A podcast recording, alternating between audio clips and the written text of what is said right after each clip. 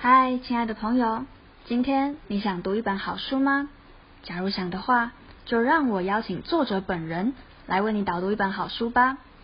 你现在所收听的节目是每天学一点吧频道当中的听作者来说书专栏节目。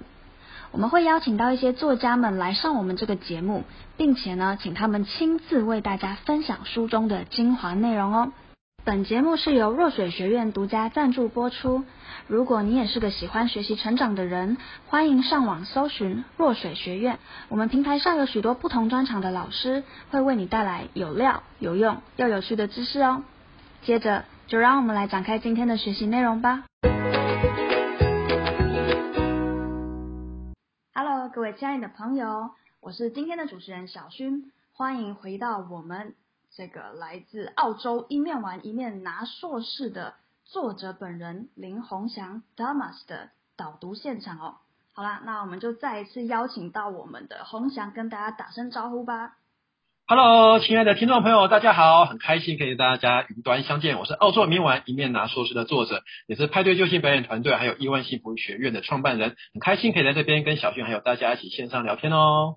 耶、yeah。好啦，那我们上一集呢，非常精彩的跟大家讲了你很丰富的一些工作资历，还有哎，你是怎么变成现在的你的？因为一般人可能想象的会是，哎，可能你就是一毕业啊，然后就很有目标啊，很有热忱，很知道自己要干嘛。哎，但大家听上一集应该知道，其实根本不是这样。你曾经也是被工作压得喘不过气来嘛。好啦，那呃，我们今天这一集要跟大家分享的重点是在住宿。交通跟生活，嗯，是。那你觉得我们从哪一个开始讲比较好呢？都可以啊，看小徐你的意思。我们先讲住宿好了，因为这个蛮有趣的。你自己本身也是房东，对吧？你后来在那边当起二房东，所以会不会是因为这样，所以你到后来自己在住宿上面就比别人还要多了一层，怎么讲？更一些 people 吗？诀窍？哦，对，没错，我觉得你真的是讲到重点。嗯，就是那个时候，我都会常常在想，如果我在澳洲，我靠创业跟房地产，我都可以让自己过得不错的生活，而且是从零开始，完全无亲无靠，没有任何的亲戚朋友可以依靠的情况下，从零开始，那是不是我到世界上各个地方都可以这样发展起来，就变成我人生上的一个座右铭？就有点类似比尔盖茨曾经讲过一句话：如果今天把它放在沙漠里面，只要一只商旅经过，他觉得他一定可以重新很短的时间就重新站起。所以我觉得说，这是一个不错的人生的激励的经验，这样。嗯，好，那你可以跟我们听众朋友分享一下，如果是他们这次真的想要到澳洲，不管是打工也好，玩也好，在住宿上面有哪几个攻略，可以先提供大家一个大方向的参考的？可以啊，我这边可以先跟大家分享三个。呃，可能一般人比较少知道的攻略哦，就是像大家可能去旅行，像最近比较流行，可能是类似 Airbnb 啊，或者就住个青年旅社啊之类的哦。那我那个时候去的时候还没有 Airbnb，但是我有用几个也是不错的方法，有做到甚至比 Airbnb 还要更好的一个效果。那首先第一个的话就是，呃，我一开始去的时候其实是打呃沙发冲浪，就是借住在当地一些很热情的当地人的家里面。那他们是有规定，就是可能不能同一个地方住超过三天之类的。哦，那就很幸运的，刚好有遇到几个当地很热情的人，让我免费在他们家住。那通常作为回报啦，我也不会让他们免费提供，我就会请他们吃饭，这样就大家礼尚往来，还会准备一个，比方说我们的小纪念品、钥匙圈啊之类的，像是我就准备了呃变脸的一个钥匙圈送给他们啊这样子。哦，所以这是第一个，对，就可以免费的沙发冲浪这样子。请他们吃饭是请台湾料理吗？呃，没有诶、欸，我是直接问他们说你喜欢吃什么，然后他可能会跟我说他喜欢吃意大利面，那我就去请他去吃当地的意大利面餐厅这样。那我可以好奇问一下，为什么那时候沙发冲浪会规定只能住三天以内？哦，他们的单位啊，好，主要是怕会造成那个屋主的压力，你知道，万一有的人就是赖皮不走啊，那屋主就本来只是好心，然后变成一种压力就不太好。嗯，了解了解，蛮合理的。嗯 OK，好，好，你继续吧。好的，然后第二个方式呢，我觉得也蛮不错的哦，就是呃，我那时候有住在修道院几个月，然后我觉得在国外啊，我真的可以善加，其实国内好像也是了哦，就是可以善加利用宗教团体的力量。嗯，然后我那个时候也是呃去参加 Mardi Gras，就是同志大游行的时候，然后有认识了当地台湾留学生，我就问他们说，你们住在哪边？然后他就说他住在修道院，然后他说修道院还要排队，然后就是修道院的好处是，你除了住以外，他们还会有请厨师，每天会供应两餐。哇哦！对，你知道留学生，而且像我这种，你又要半工半读的留学生，你知道时间非常有限，你能够有人提供你一天三餐里面的两餐，那是多大的一个福利，你知道吗？可以节省很多宝贵的时间。嗯，对，真的，所以我觉得很幸福。我就听到之后，二话不说，当天立刻拿起手机打过去，我说我要预约。他说可能要等一段时间，我说没关系，我愿意等。然后很幸运的就刚好过一段，大概一个月吧，他的那个修女就 sister，我们讲 sister，他就打电话通知我说他们刚好有人退房了。对啊，我就赶快二话不说，立刻冲过去把它定下来，这样。所以我觉得住住修道院也是很开心的一件事，而且那时候我也觉得运气蛮不错的啦，也有遇到当地不错的教友啊，他也会，比方说感恩节也会请我去他们家吃火鸡大餐什么的。然后我就觉得，对，那是人生非常幸福的一种感觉，就是哎，虽然我也是陌生人，你知道，他会愿意请我去跟他一起家人一起吃个火鸡大餐，我都觉得很感恩这样子。在修道院是比较便宜，对吧？对，他们的租金会比市价可能便宜了大概七折吧，然后再加上他们一天还供应两餐，哦、所以真的很幸福。对，真的很幸福。哇塞！那在修道院里面有一些，因为我怕有些人对修道院听到这个词就想说，完了，我会不会被迫要做一些可能宗教的仪式啊，还是什么的？其实完全不会。嗯嗯。就他们还是修女们还是过他们的生活，而、啊、我们就。跟住一般的宿舍一样，没什么差别，这样，而且他们的环境又还蛮清幽，就是我觉得他们那个地方毕竟是宗教的呃团体嘛，它里面的磁场感觉蛮好的，所以我觉得能够顺利的达到我出国前定的目标，就是一年拿到名校硕士，赚一桶金回国出书。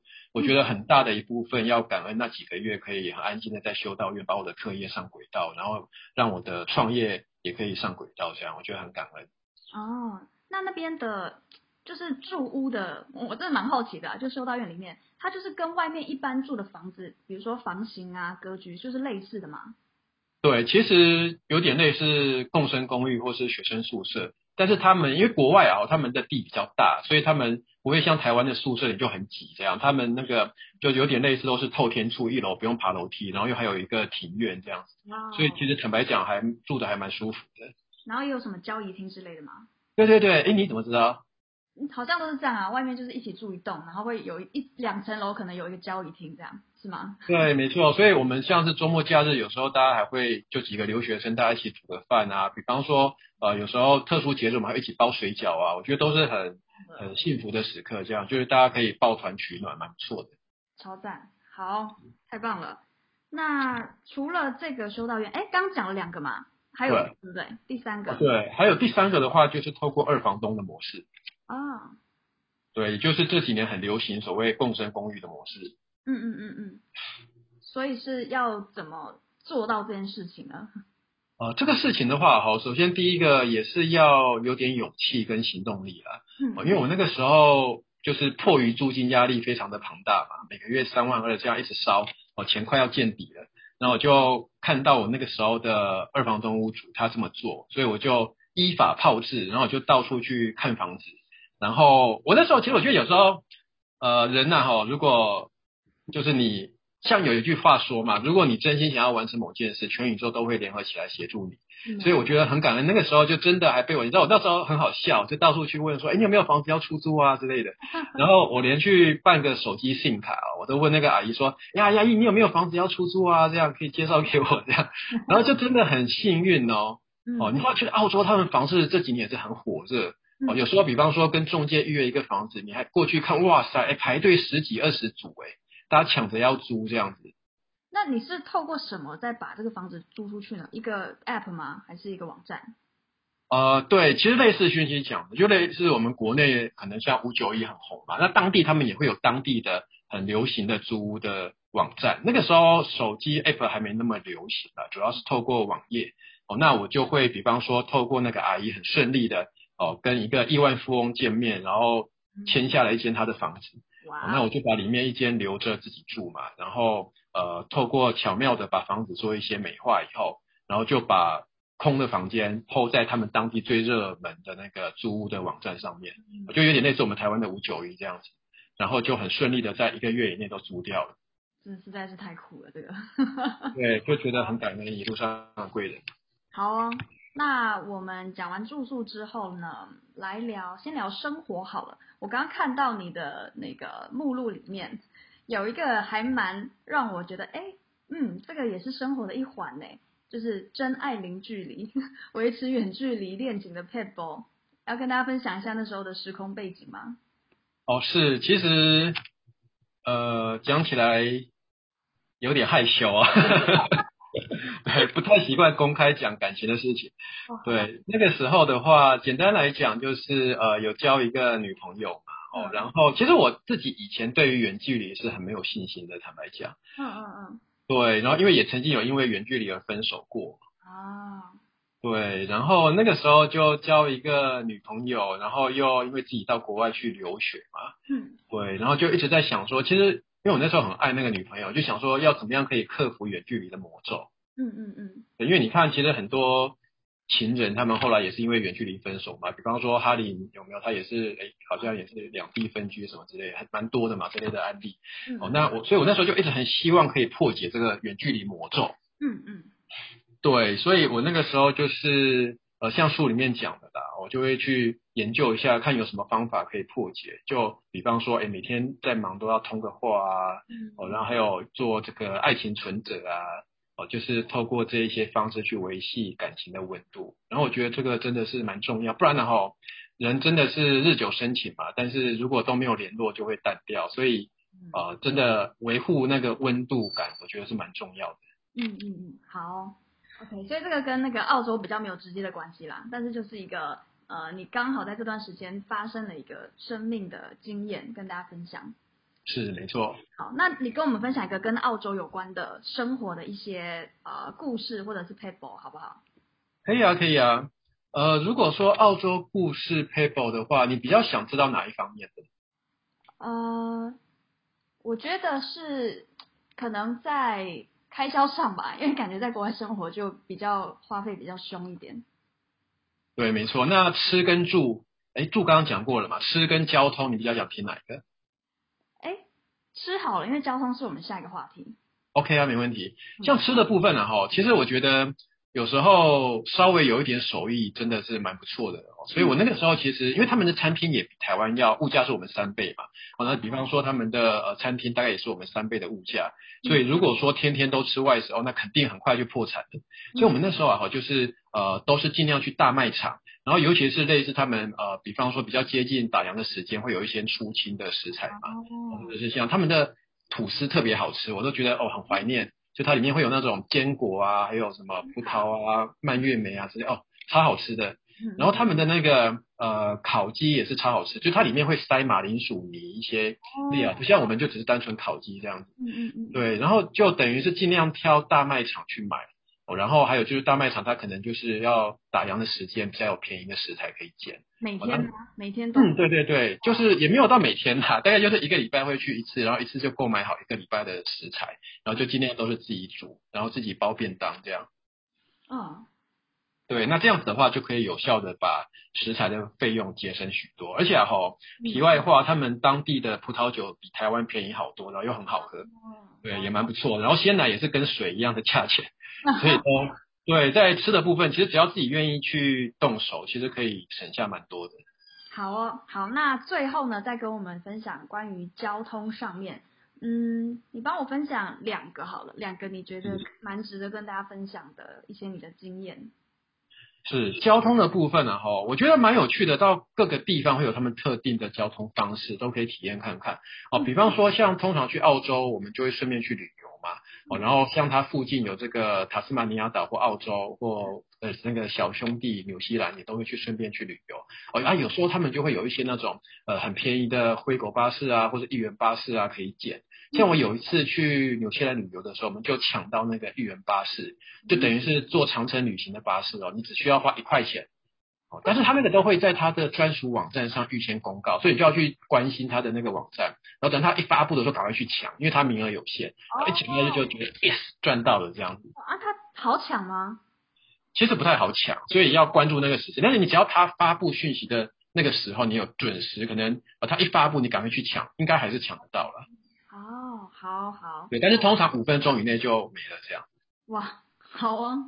OK，好，那还有要补充的吗？关于今天的住宿、交通跟生活，你有没有什么觉得啊不行，一定要跟我们听众朋友分享一下的？